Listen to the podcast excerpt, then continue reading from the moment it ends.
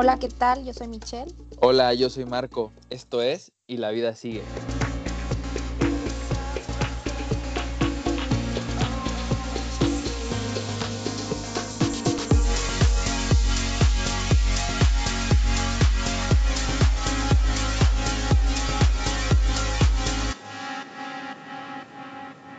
Fíjate que hoy vamos a hablar de algo que creo que no se toca muy a menudo, pero yo creo que es súper importante hablar de ello. Este, y lo vamos a platicar con una persona que es increíble, tiene proyectos muy similares a los nuestros, es una persona de su, que ha demostrado cómo se supera día a día, que no le importa lo que la gente diga, y la verdad es un ejemplo a seguir para, para mí, para muchas personas, estoy seguro. Y pues él se llama Leonardo Medina, mejor conocido como Leo Medina. ¿Cómo estás, Leo? Hola, Marco. Hola Michelle, buenas tardes. ¿Qué tal? Pues, pues primero que nada estoy muy agradecido de haberme invitado y bueno, estamos aquí para sus preguntas, sus dudas, algo que quieran saber, compartirles algo de mi vida y para todo lo que, lo que esté en mis manos contestarles. Muchas gracias, Leo.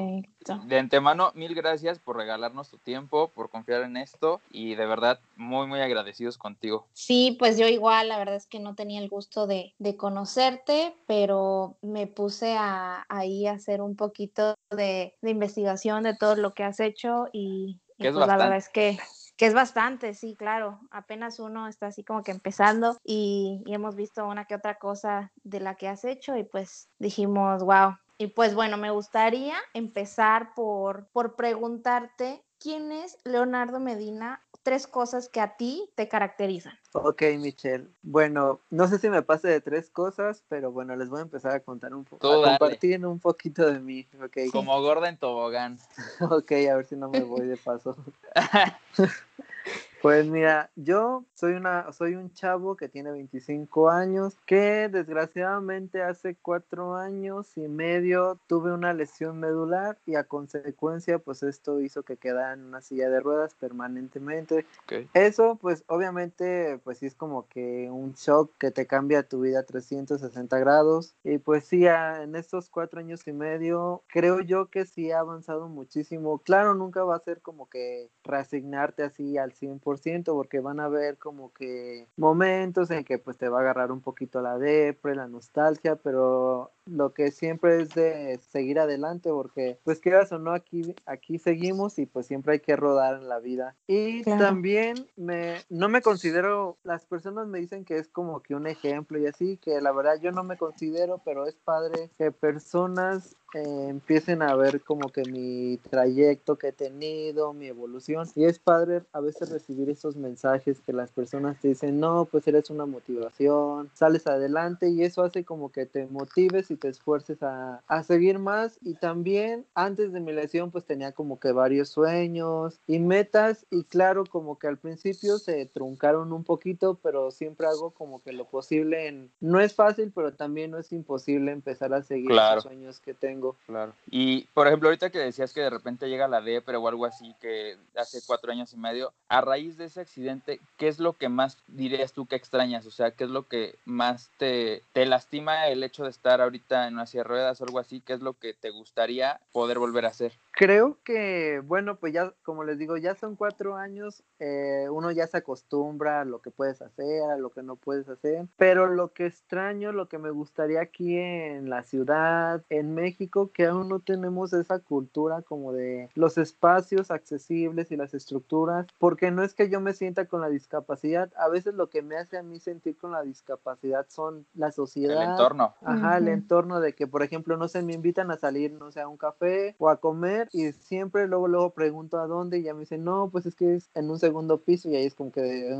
no, no, hay, no hay así como que accesibilidad para subir a un segundo piso o el simple hecho de andar en las calles, literal casi no salgo mucho porque tengo que andar por debajo de la banqueta porque en la banqueta que ya está el poste a medio camino o las calles muy rebajadas y lo que he visto un gran error es en las rampas que de hecho las rampas tienen que estar hasta abajo y literal te dejan como 5 centímetros y ahí te quedas como de escaloncito ajá y es como que eso es lo que me hace a veces sí oye entonces o sea, la infraestructura como tal, en, pues yo creo que en general, ¿no? En todo México está pues muy mal. Pero tú, desde tu punto de vista, ¿qué crees o cómo crees que la gente puede ayudar con su granito de arena? Porque sí, o sea, eh, la infraestructura no está como tal, pero también, no sé, vamos a decir, el día de mañana yo construyo una casa y es de que no le pongo rampa porque jamás veo, no sé, la necesidad, pero siento que ciertas cosas son eh, las que nos deberían de, enseñar a todos eh, en general para, para poder ayudar. Exacto, está, fíjate que eso que dijiste de que construyes una casa y no pones rampa porque pues ni por la mente nunca se te va a pasar a llegar que la vas a necesitar. Por ejemplo, yo pues nunca en mi vida me imaginé que iba a estar en esta situación y pues uno es como no tiene esa conciencia de la cultura de discapacidad y a veces en la simple en la simple casa pues no está como que adaptado, que están los,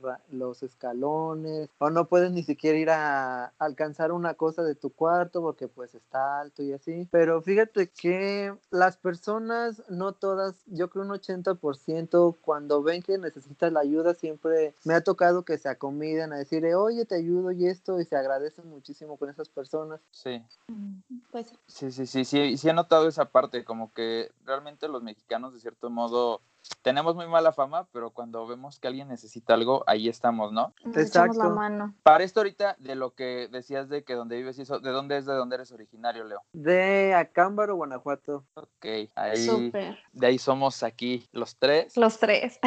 Sí. Y sí, yo creo que sí sería como que también una llamada por ahí de atención o no sé, como que pusieran un poquito más de enfoque los presidentes municipales y todo lo que hay ahí, porque hay gente que necesita eso que comenta Leo, o sea, una rampa que tiene que llegar hasta el piso, ¿por qué no hacerlo? Digo, ya estás haciendo el gasto, estás haciendo recursos en eso y cosas así, pues hazlo bien, o sea, ¿para qué lo haces mal? Y enfócate en mover tus postes, eh, en ayudar, en que también hay población, desconozco el porcentaje, pero digo, si hay bastante gente también en Acámbaro que necesita, que no es, no es nada más Leo, necesita varias gente ese tipo de cosas y yo creo que estaría súper padre que algún gobierno se enfocara también en arreglar ese tipo de situaciones, ¿no? Bueno, yo trabajo en el DIF municipal y sí se están poniendo las pilas porque eh, y ahorita lo que está haciendo la presidenta aquí del DIF, eh, no se contrataron a arquitectos para que vean cómo debe de ser en sí la rampa para poder ser más fácil, porque no es pues simplemente, ajá, porque no es simplemente de hacer la rampa y pues ya me pagaron y ya como salga, pero pues no, claro. si van a hacer algo, pues que eh, sea accesible. Claro, y ahora sí, que ya ahorita empezaron, pues que, que terminen y lo que venga, que sigan invirtiendo en ese tipo de situaciones, ¿no? Claro. Sí, que em, hago un paréntesis aquí, que eso es cierto. Reitero, creo que a veces no nada más es, es problema del gobierno porque o sea, yo hace, vamos a decir, un año, fui a sacar un permiso de construcción en el cual pues sí iba a ser una fachada y, y pues esta fachada iba a llevar rampa. igual fue así de que, pues, no sé, la fachada me dijeron, tiene que tener tal y tal, o sea, me dieron los, los requisitos, y, y, pues resulta que, no sé, el, el albañil, vamos a ponerlo así, no lo quería cumplir, ¿no? Entonces ya fue que voy con una amiga que es arquitecta y me dice, es que eso se tiene que cumplir, porque, o sea, pues tú sí puedes pasar, pero imagínate el día que andes en muletas o, no sé, cualquier cosa, no vas a poder. Y dices, bueno, creo que eso es cierto, porque hay veces que uno se pasa por el arco del triunfo los permisos de construcción y a veces, pues sí, necesitamos como que todos poner eh, nuestro granito de arena en eso. Pero qué bueno, la verdad que, que, me da gusto. Yo ahorita no, no estoy ahí viviendo en Acámbaro, pero me da mucho gusto que, que estén haciendo un poquito más de, de esto. Claro, enfocándose más en esa situación. Oye, Leo, y cambiando un poquito de tema, cuando te pasa el accidente y todo eso, ¿cómo reaccionaste a ello? ¿Cuál fue tu reacción primaria? ¿Y cómo ha sido que lo has ido superando? ¿Cómo lo has ido mentalizando esa parte? Fíjate que fue como que estuvo súper raro porque duré en coma dos, dos semanas y pues lo primero que despierto y es en el hospital, pero no en el de Acámbaro, me tuvieron que llevar de emergencia a León porque aquí en Acámbaro no tenían los aparatos y los especialistas que tenían que para la cirugía y todo lo necesario. Y sí fue así como que de, ok, ¿qué estoy haciendo aquí? Y en ningún momento me pasó así de que no sentía las piernas y eso. Y hasta el momento digo que creo que lo tomé bien, o no sé, te digo que es súper raro, porque ya cuando dijeron que pues posiblemente, o sea, no te dicen en el momento pues que permanentemente no vas a caminar, te dicen que pues que tuviste una lesión y que por el momento pues no vas, vas a tener que usar silla de ruedas y así. Y yo en mi mente decía, ah, porque estaba estudiando en la universidad, me faltaba un año para terminar la carrera. Y yo, ¿Qué estudiaste? psicología. Ah, ok. Y ya cuando pasaban los días decía, Ay, pues yo creo ya me van a dar de alta y a las dos semanas pues ya voy a regresar normal a, a la escuela. O sea, me veía como Ajá, que nunca es- dimensionaste la, lo que estaba pasando. Ajá, como que dije, bueno, una fractura, no sé, como cuando te rompes el brazo y usas un yeso. Y no, y pues ya al pasar el, porque duré internado dos meses, la cirugía me la hicieron después de un mes porque pues sí estuvo un poco cara y por lo que se juntaba el dinero y todo eso. Ajá. Y luego se me complicó y duré otro mes ahí y ya fue cuando de repente sí me dicen que pues los doctores ya hablaron conmigo y me dijeron que pues iba a tener que rehacer mi vida que porque la lesión pues sí dañaron, dañó ahí la, la médula y que era irreversible y eso y sí se siente así como que un balde de agua bien frío en el que te quedas así de y ahora qué voy a hacer porque pues como que se viene todo tu mundo abajo Mm, Claro. Sí, y pues se- sí. Y, y se te cierra pues todo el mundo así de y mis planes y así O sea, pero ¿consideras, perdón, o sea, ¿consideras tú que ese ha sido un golpe de la vida?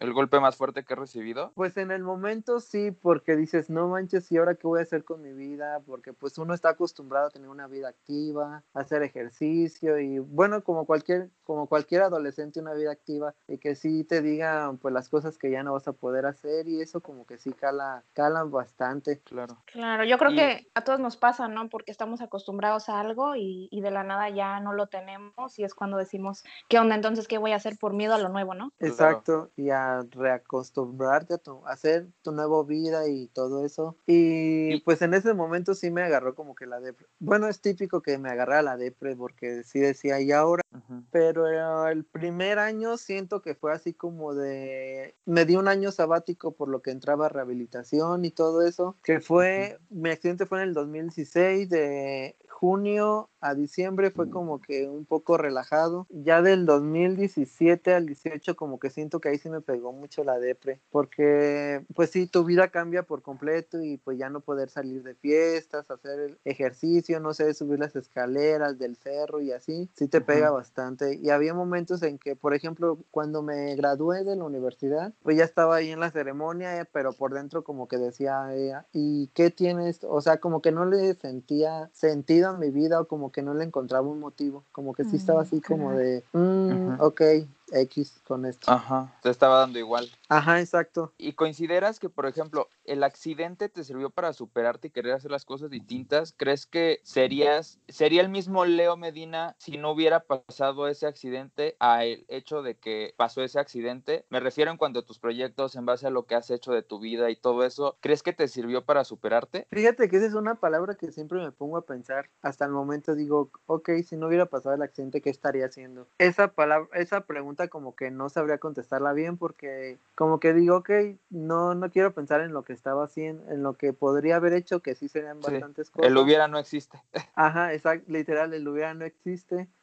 Ya después de esto, cuando me gradué, a que serían a las dos semanas, cuando la presidenta del DIF literal tocó la puerta de mi casa y me ofreció trabajo porque pues iba a ser la nueva administración. Y sin pensarlo dos veces, pues le dije que sí. Y Ajá. siento que a base de esto como que empezaron a cambiar como que mi mentalidad y las cosas. ¿En qué sentido? Eh, todavía en el 2018 eh, la, entro a trabajar el 29 de octubre del 2018 y en, a diciembre mm, lo estaba disfrutando, pero aún me sentía así como que no le encontraba como que el sentido a mi vida, como que, o sea, era igual, ajá, como que, ah, pues X, así.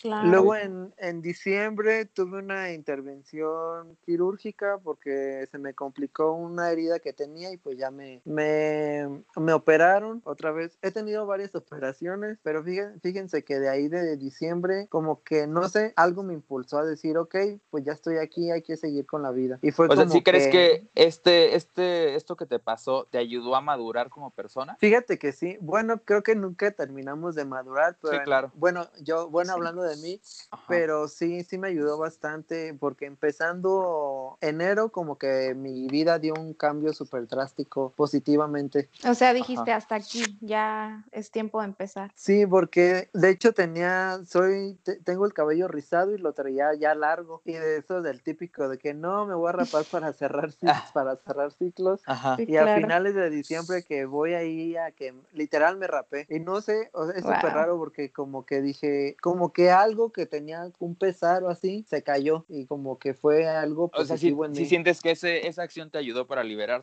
Sí, se va a ir súper chistoso, pero sí, siento que sí me ayudó a liberar muchas cosas. ¿Y tú como psicólogo, sí tiene fundamento eso? O sea, ¿hay alguna explicación para ese, ese acto? O son ideas de uno. Creo que son ideas de uno, pero también es como lo quieras ver. Por ejemplo, si hay personas en que de plano sí se cambian de look o algo y como que sí se empoderan, es lo que me pasó a mí. Es como que cada quien en su mente, como lo quiera, lo quiera ver. Sí, todo es Mm. mental. Ajá. Sí, porque a mí me pasa mucho también eso del cerrar ciclos. Y hay veces que uno ni va a cerrar ciclo, pero ya está, lo tienes así como costumbre.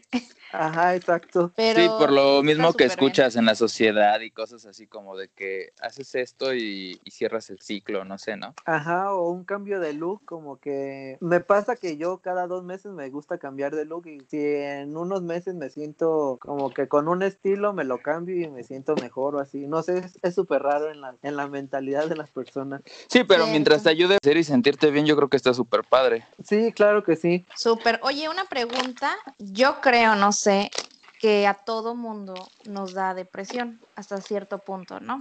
Lo Sí. digo por experiencia. Eh, ¿Tú piensas que el que te pase una situación como lo que nos contaste que te pasó hace cuatro años y medio hace que sea peor o mejor ese síntoma? Fíjate que me ha, he, vivi- he tocado fondo creo que dos veces en estos cuatro años y de plano ya cuando tocas fondo es cuando dices, a ver, ¿qué es lo que quieres? ¿Quedarte ahí o seguirle con la vida y con tus planes?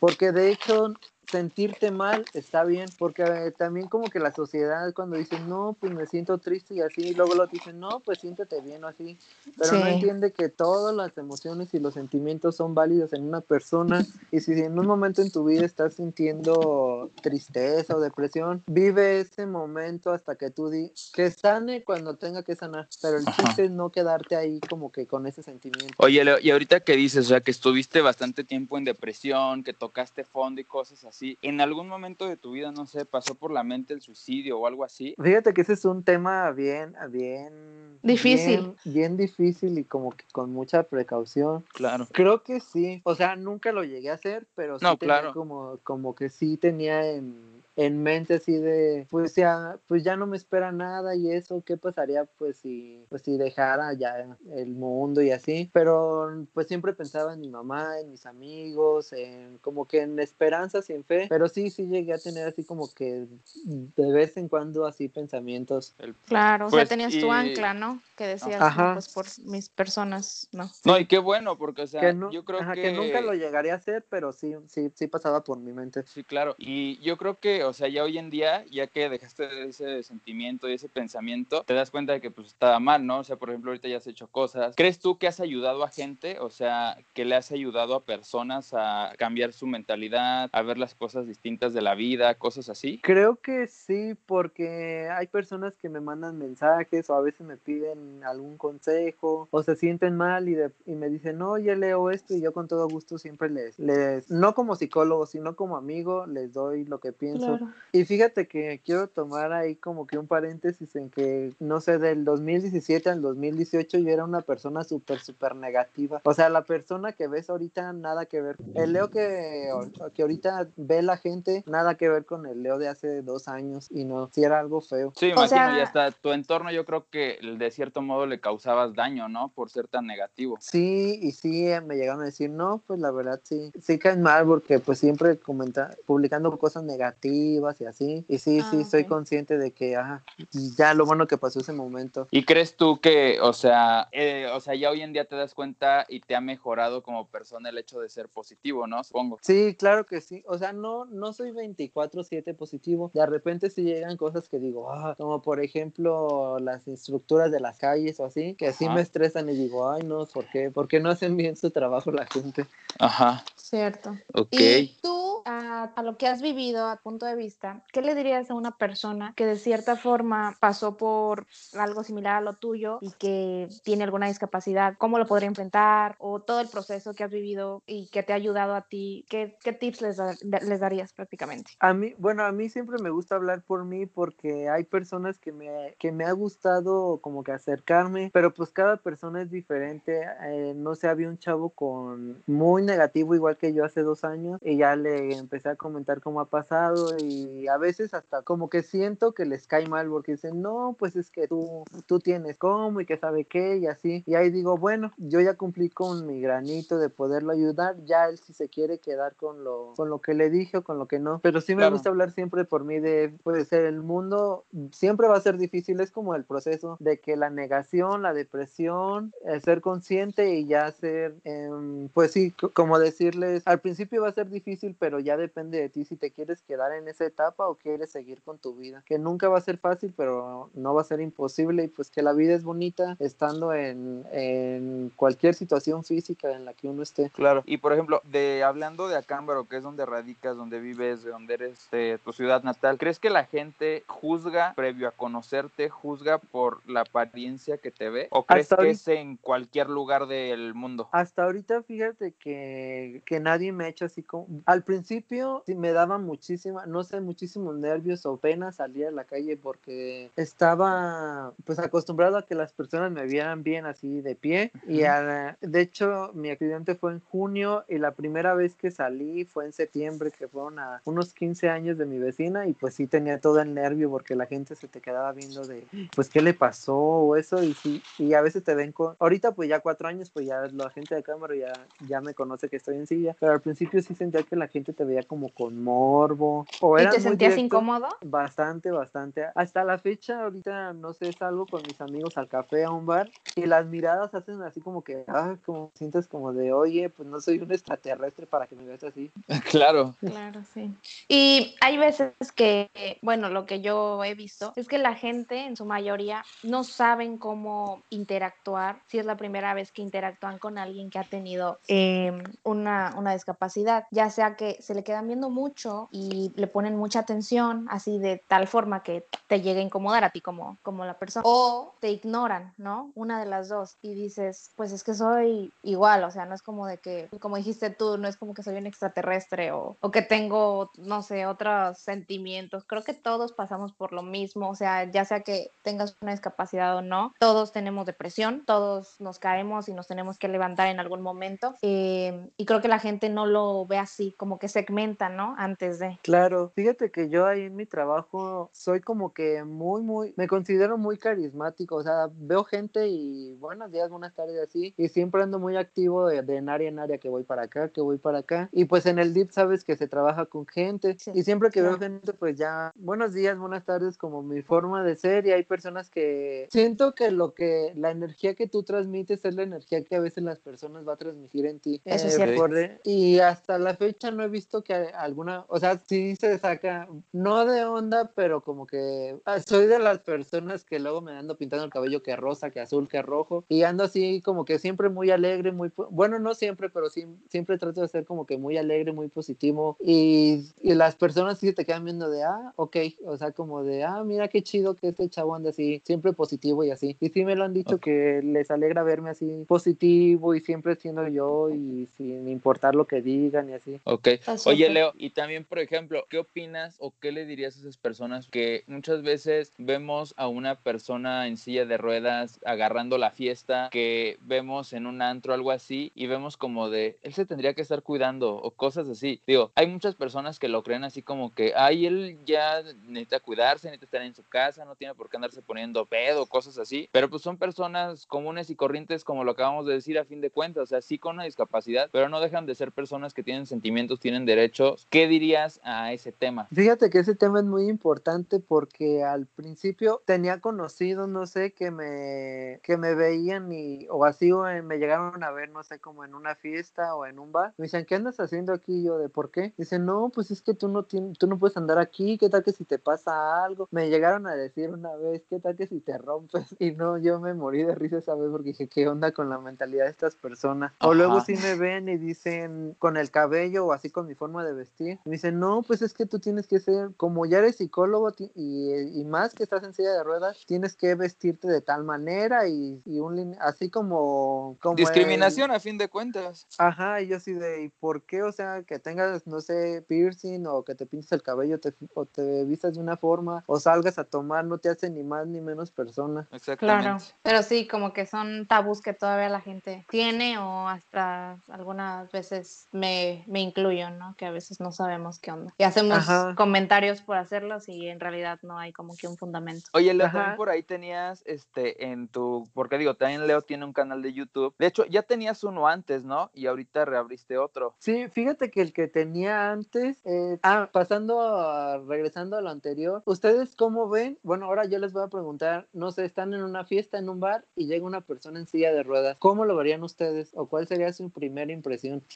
Yo, a modo personal, pues, o sea, a fin de cuentas es una persona que así como a mí me gusta enfiestar y estar en ese lugar, él tiene el mismo derecho. Sí, mi- quizás, y digo, no sé cómo sería esta reacción ante la persona, quizás si veo que yo le estorba mi silla para él pasar o algo así, pues quitarme o algo así, en el, moti- en el afán de ayudarlo, ¿sabes? O sea, de facilitarle el acceso, o de quizás si veo que en la mesa está, o sea, va en silla de ruedas y está llena de sillas la mesa a la que va, pues quitar una para que él se pueda sentar y pedir al mesero como de, pues llévate esta silla, ¿no? Creo que es lo que yo haría, de juzgar o así Ok. como de verlo mal en el aspecto de que, ¿qué hace este güey aquí así tomando en un bar? La verdad es que no, o sea, creo que somos, es- pues a fin de cuentas es un ser humano que así como a mí me gusta de repente echar una chela, pues él tiene el mismo derecho, ¿no? O sea, en Claro. esa parte yo no, yo no le vería el aspecto, o si lo veo ligando y echando novia, algo así, pues no manches, a fin de cuentas tiene sentimientos y es una persona como cualquier otra en este país, en este mundo, y creo que está en toda la libertad de hacerlo. Sí, claro. Pues es una pregunta que, que suena simple, pero yo creo que ya estando ahí en el momento, la cosa cambia. Y pues yo creo, yo siempre he sido de las personas que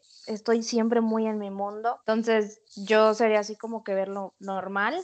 Igual, y en algún momento necesita algo y si es como que muy notorio, sí me acercaría y le preguntaría. Y no lo vería mal, no lo juzgaría. Y no porque, no sé, te pasó algo físico, ya no puedas. Hay veces que muchos tenemos problemas y no son físicos, sino mentales y aún así nos enfiestamos, ¿no? Entonces yo creo que todos... Sí, yo creo que derecho. la, el limitante más fuerte del ser humano es la mente. Sí. Sí. Y muchas veces juzgamos y eso es muy feo porque yo creo que no sabemos por lo que esa persona está pasando o pasó y no sabemos si una palabra le puede hacer mucho daño. Entonces creo que hay que ser muy conscientes en ese sentido y ahora sí que aquí aplica el no hagas lo que no quieras que te hagan porque tú no sabes si en algún momento tú vas a estar en ese lugar y es, o sea, pasa muy seguido que hay veces que hay yo no y, o sea, acto seguido tú eres el que estás en esa posición.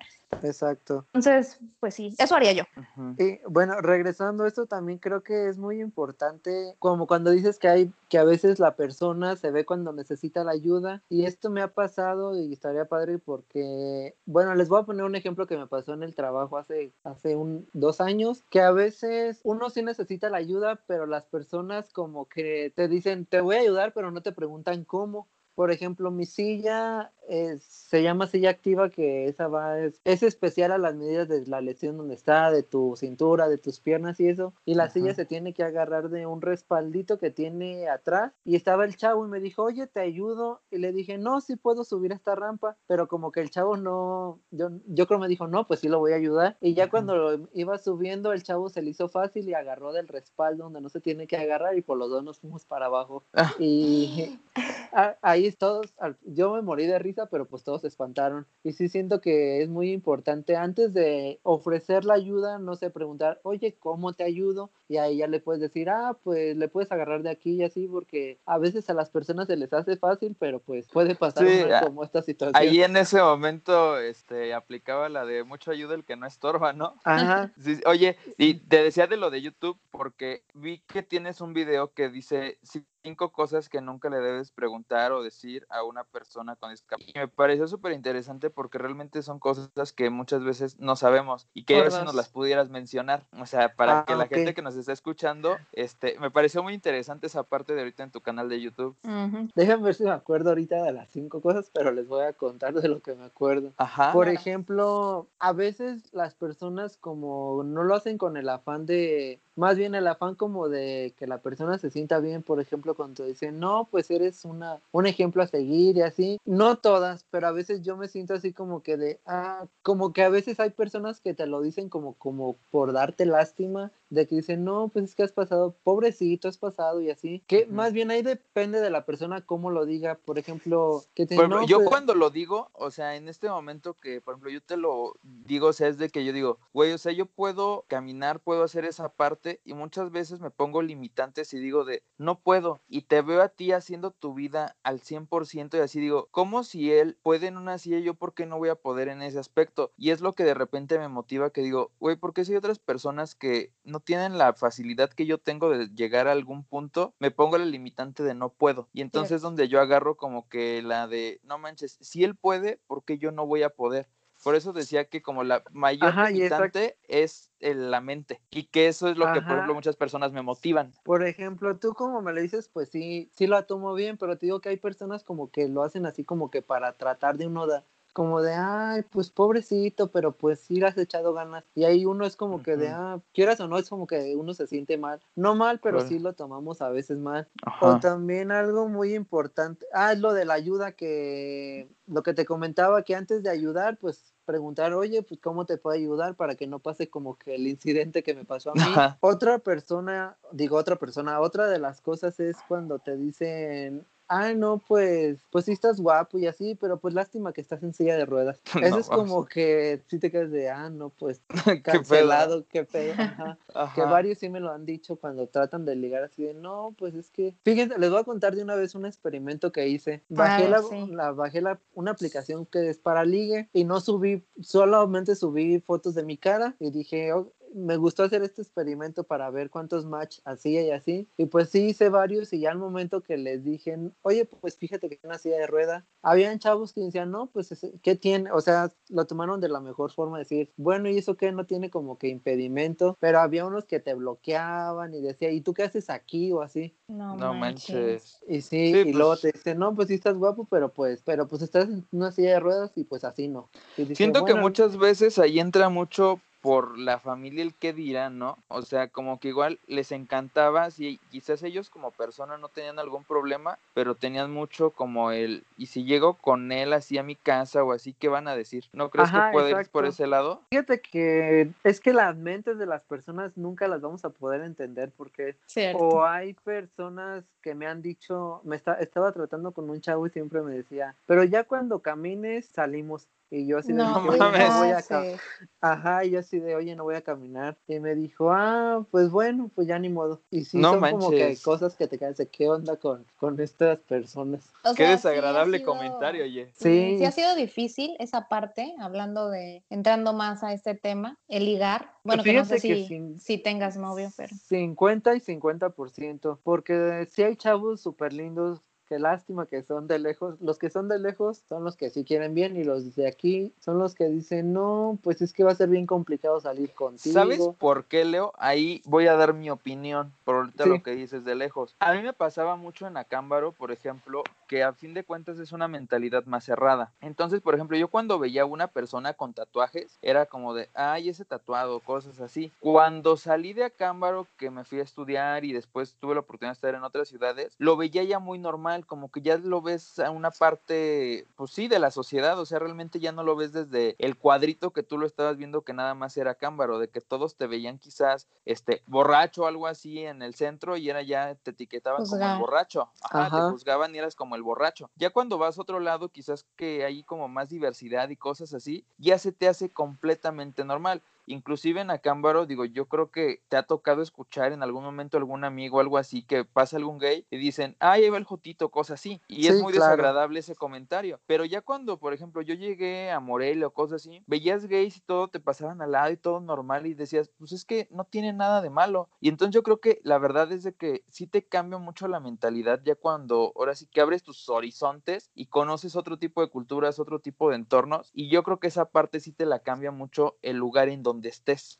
Ajá, exacto. Entonces, por eso yo creo que aplica lo que tú dices de que las personas de lejos, porque quizás, no sé, alguien de Ciudad de México lo ve muy normal porque es con lo que convive el día a día. Sin embargo, alguien de Acámbaro sí lo ve así como de, ay, no, ¿cómo va a ver saliendo con alguien de silla de ruedas? ¿Qué va a decir la tía que me va a encontrar en, la, en el centro? O sea, no hay diversidad. O, todos se nos, van a quedar viendo y así. Exacto. Creo yo que va por ese lado, porque a mí me pasó en algunas circunstancias que me cambió completamente la mentalidad del hecho de salir ya de Acámbaro. Fíjate que hace que como hace dos meses fui a Querétaro con unos amigos y literal me ligaron varios y súper normal, o sea, como que no veían ellos la silla, sino la mi persona, mi forma de ser. Y aquí en Acámbaro es como de, ay, pero es que está en silla o así. Ajá. Como que, muy cerrado. o sea, como que ya lo ves más normal. Ajá. Ajá. Oye, y ahorita sí mencionando esa parte que tanto de la discriminación como este discapacitado y tú la parte de que este, eres gay, ¿cuál crees tú en México que sea la principal, en, esa, en esas dos, ¿cuál crees tú que es el principal motivo de discriminación en México? ¿La homosexualidad o la discriminación por el hecho de tener una discapacidad? Fíjate que ahorita he estado viendo que, bueno, cambiando un poquito el tema, que las nuevas generaciones me han agregado muchísimos chavos y chavas que ahorita no se tienen 19, 20 años y no su, como que ya vienen con una mentalidad mucho más abierta. Por ejemplo, siento que en, mi, en nuestra generación, para que un chavo heterosexual le dé me encanta una foto de un chavo gay, uff, no, ya te van a decir, no, es gay, y está saliendo con él. Y ahorita en esta generación, chavos heterosexuales le dan me encanta tus fotos y súper, o sea, no te ligan, pero son como que muy atentos, mm, como que ya es más la mente abierta sin el, ay, me vale de que este chavo sea gay y le dé me encanta porque me gusta su forma de ser, no en el ámbito de ligármelo, pero me gusta su esencia o su persona. Claro, ya no lo ven tanto como de que te van a hablar y es para ligar, o sea, sino que sí existe una amistad o un vínculo más allá de nada más ligar o Ajá, o antes, pues un chavo de, un chavo de con un chavo gay, porque ya decían, no, pues ya es gay y ya está saliendo con él. Y ahorita ya puede salir un heterosexual con un gay de esta generación y sin problema, o sea, que uno se iba a decir, ay, ¿a poco es tu novio? Pero pues el chavo dice, no, pues es mi amigo y ¿qué tiene? No por el hecho de que sea gay, yo voy a ser gay, o así, como que con el respeto. Claro. Sí, yo creo que sí ha ido cambiando un poco esa parte. Gracias a Dios ha ido cambiando porque sí, sí, como dices, nuestra generación todavía era muy notoria esa parte de que quizás si te veían a ti hetero con una persona gay, ya te decían, ay, tu novio o algo así, y empezaba la carreta. Y hoy en día la realidad es que, que pues no, o sea, es algo muy normal y el día de hoy poder convivir y no pasa absolutamente nada. Fíjate que voy a cambiar un poquito el tema. También me ha gustado que esta generación, bueno, en la administración que estoy ahorita en el trabajo, yo entré con un arete en la oreja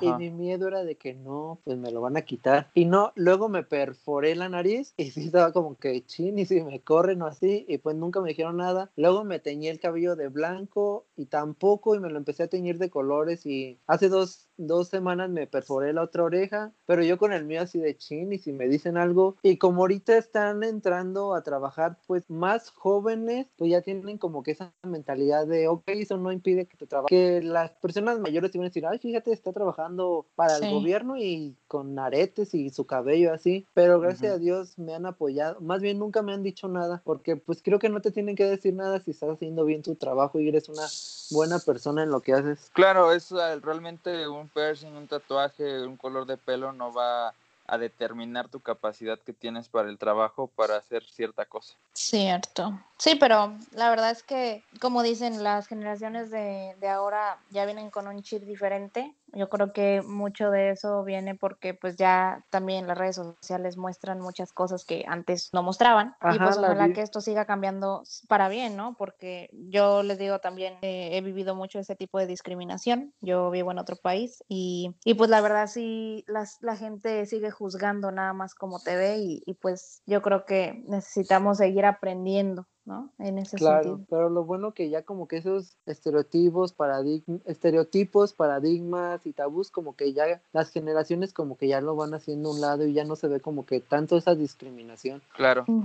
Y por ejemplo, ¿tú cómo has vivido este, la cuestión de tu preferencia sexual en cuanto a familia, amigos, conocidos? ¿En algún momento te ha causado algún conflicto con alguien? O sea, te dijeron algo cuando al principio, pues, no sé, tú les dijiste sobre esto. Fíjate que gracias a Dios, pues mis amigos, mi mamá, mi familia me han apoyado siempre en todo. Al principio, pues que tenía que 14 años, 15 años y pues sí es difícil como de, y si ya le digo que es que el simple hecho, siento que es triste que el simple hecho de salir del closet sea tan complicado, porque debe de ser algo como que normal. Es como decir, ay, soy heterosexual. Sí, Siento- ¿no? ajá, o no me no- no- gustan las espinacas, me gustan. Ajá, no sé tal. por qué lo ven tan difícil y siento que mi mamá como que nunca le dije en sí, en sí, fíjate que, soy- que salí del closet, como que pues ya lo fue como que asimilando y no, no hablo con ella de que, ay, pues estoy saliendo con un chavo así, como que respeta mis, está padre como que no me pregunta y está bien, o sea, ella sabe de mí, pero como te digo, no me pregunta. No se "Oye, mete. No sé si me da a entender o ya me dice bolas. Sí, sí, sí. no, sí, sí, claro. Sí, sí, te entendimos. Como que respeta mucho esa parte y te da tu espacio. O sea, no se mete como que en lo que, si estoy saliendo con alguien o así,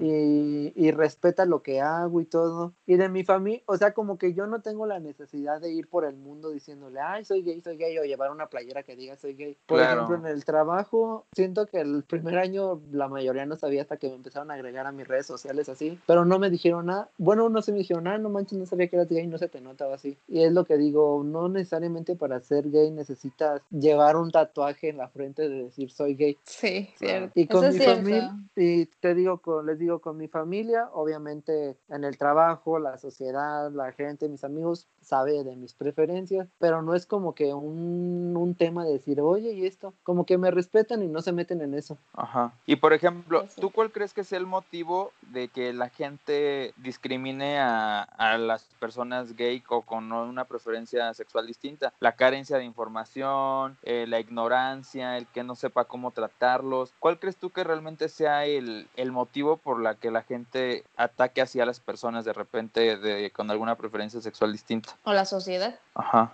Fíjate que ahorita siento que eso como que ya son de las eh, generaciones pasadas. Te digo, no te lo puedo decir en sí, ¿por qué? Porque cada persona como que tiene sus ideas y pues para entender el pensamiento y, la, y lo que tiene en la mente de cada persona pues está, pues sí está muy difícil. Pero ahorita pues como van pasando los años y, la, y las generaciones ya no es solamente o ser gay o ser lesbiano o ser bisexual, como que la, la comunidad ya hay eh, intersexuales, asexuales, que ya hay muchísimas, muchísimas, ¿cómo, cómo se puede decir? Muchísimos géneros y sexualidades que cada año va saliendo una nueva y pues si las personas no entienden lo que es ser gay, pues menos van a entender lo nuevo que va saliendo. Claro. Cierto.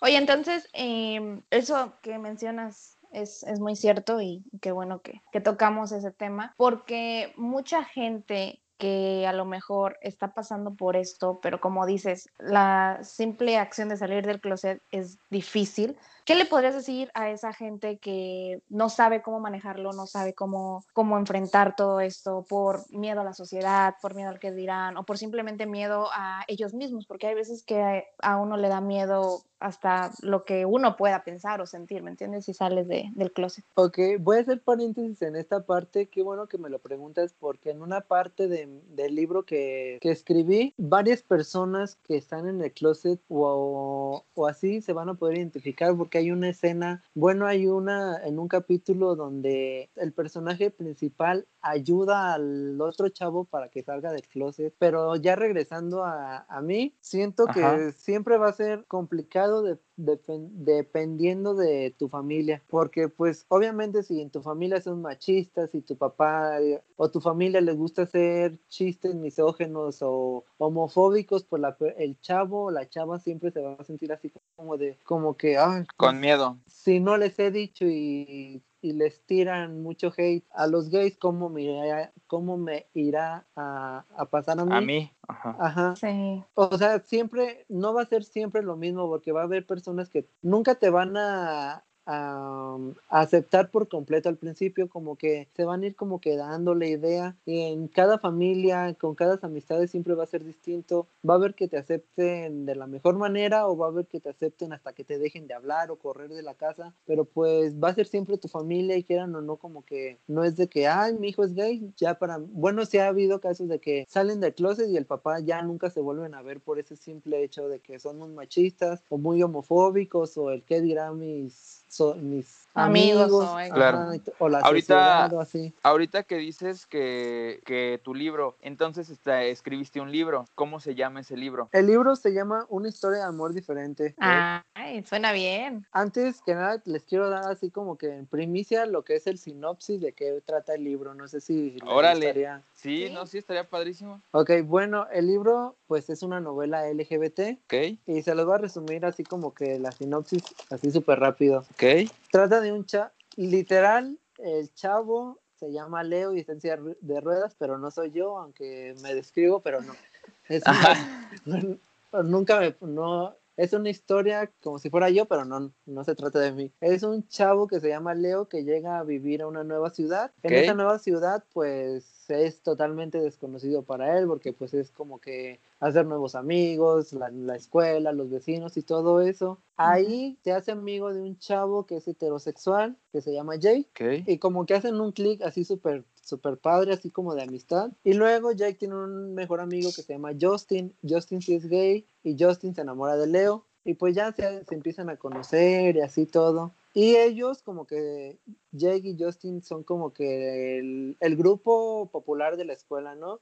Y pues ya incluyen a Leo, pero empieza a pasar algo súper rarísimo con, con este Jake que empieza a sentir algo más por Leo más que una simple amistad y empieza a tener como que celos de Justin y así. Y pues ahí empieza como que todo un drama, como que se empieza un triángulo amoroso, que sí, que no, que la discapacidad, que salir del closet, que las confusiones, que se empiezan a, a separar el grupito de amigos y, y, eso es todo lo que les puedo decir hasta ahorita, que, porque si no, pues les voy a contar. Ya nada, más, ya nada más me dejaste picado, Leo. Sí. Y se ve que trae buen contenido, ¿eh? O sea, Sí. Muchas de las cosas que platicamos acá. Va a tocar temas de discapacidad, de la comunidad LGBT, de cómo afrontar las inseguridades, muchísimas, muchísimas cosas. Pues Son 280 páginas muy, muy interesantes. Pues entonces sí, te la aventaste ahí tu buen tiempo invertido, Leo. Sí, ya ni mi tesis le eché tanto.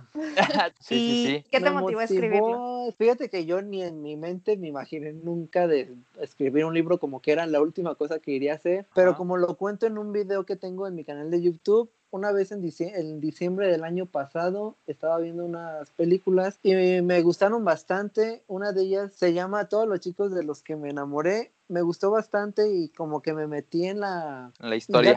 Ajá, no ya cuando estás a punto de dormir y que empiezas a, pensar un montón de cosas así bien extremas, Ajá. dije, no manches, qué chido ha de ser que los que escriben así los, las novelas, los libros, o sea, su mente, su, su imaginación de ir creando al personaje, las escenas, la historia, ha de ser súper padre. Y en ese momento estaba escuchando música y dije, no manches, y si me pongo a escribir un libro, y como que en esos 15 minutos se me vino a la idea los personajes y la trama y eso, y fue de ahí cuando dije, y si me había escribir un libro y de ahí nació todo. O sea, fue de la nada. Sí, fue literal de la nada, o sea, ni, ni en mis 25 años de edad me ah. imaginé escribir un libro. ¿Y para cuándo lo sacas, Leo? Fíjate que ay, ha sido un, un, Yo pensé que iba a ser fácil, pero no. Literal, escribir un libro es bastante, bastante complicado, pero no imposible. Porque el, libro va a ser autopublicación mía. O sea, yo. Tú le estás estoy, estoy ahorrando para yo mandarlos a imprimir las copias y todo eso, porque me puse a investigar con más amigos que han escrito libros y no, para mandarlo a una editorial,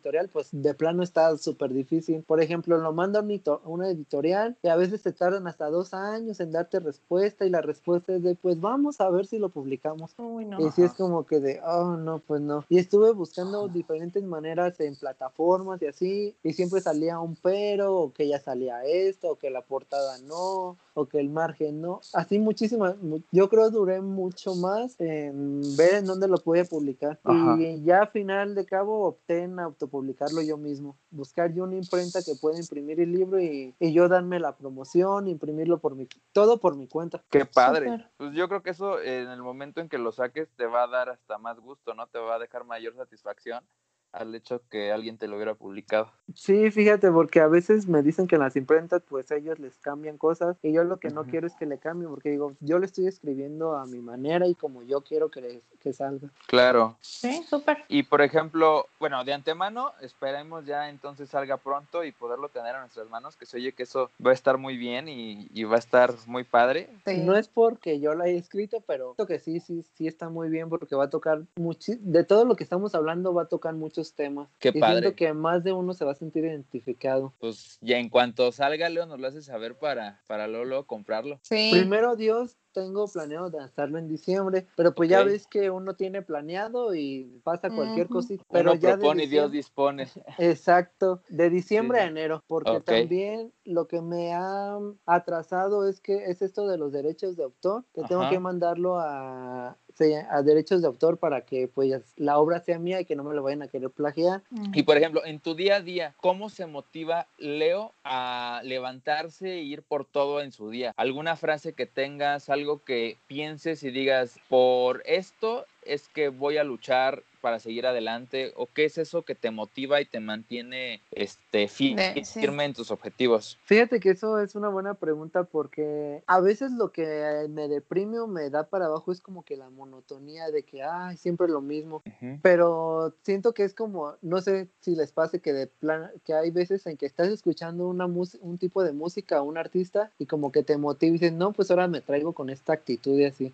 Y, y, y me gusta hacer como que un metas a corto plazo, a mediano y a, y a largo plazo de que, ok, corto plazo, pues sacar el libro, mediano, pues que se vaya vendiendo y, tengo en mente así, va a ser, se va a ir súper loco, pero me gustaría que un día el libro se hiciera como que una serie o una película. Y eso es lo que te motiva hoy en día. Ajá, como que digo, esto es como que, pum, sería mi máximo, como que alguien pues me qué padre, es un sueño que tienes y qué padre. Sí, porque de hecho ya estoy, estoy empezando a escribir la, la segunda parte del libro. Quiero que sea una trilogía. Oh, ok, suena bien. no, pues, entonces ese es como a mediano plazo. Ajá, o sea, a corto plazo sacar el libro, a mediano ir terminando el segundo y ya a largo plazo que ya estén como que los dos primeros libros listos a la venta. Órale, qué padre, pues estaremos muy pendientes de esa parte de, de tu proyecto, Leo, porque yo creo que va a estar muy bueno. Sí, Marco. Sí, y te mandamos todas nuestras buenas vibras para que. Así es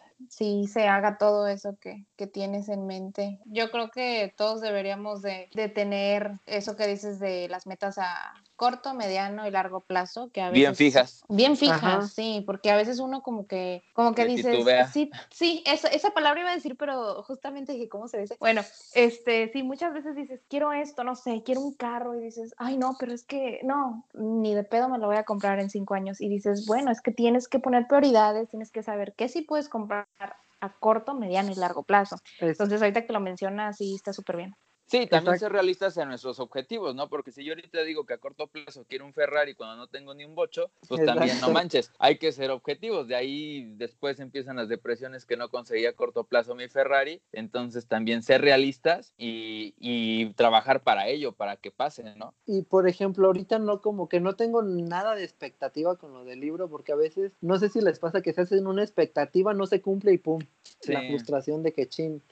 Hasta con una persona, ¿no? De repente esperas mucho de una persona y esperabas tanto que te decepcionas y le pierdes el interés. Pues vamos a estar muy pendientes. El día de hoy yo no sabía y aprendí a qué le gusta a una persona con discapacidad, qué no le gusta, a qué, hasta que hay tipos de silla de ruedas y que no a cualquiera tengo que llegar y ayudarlo. Primero preguntar, este, oye, ¿cómo te ayudo?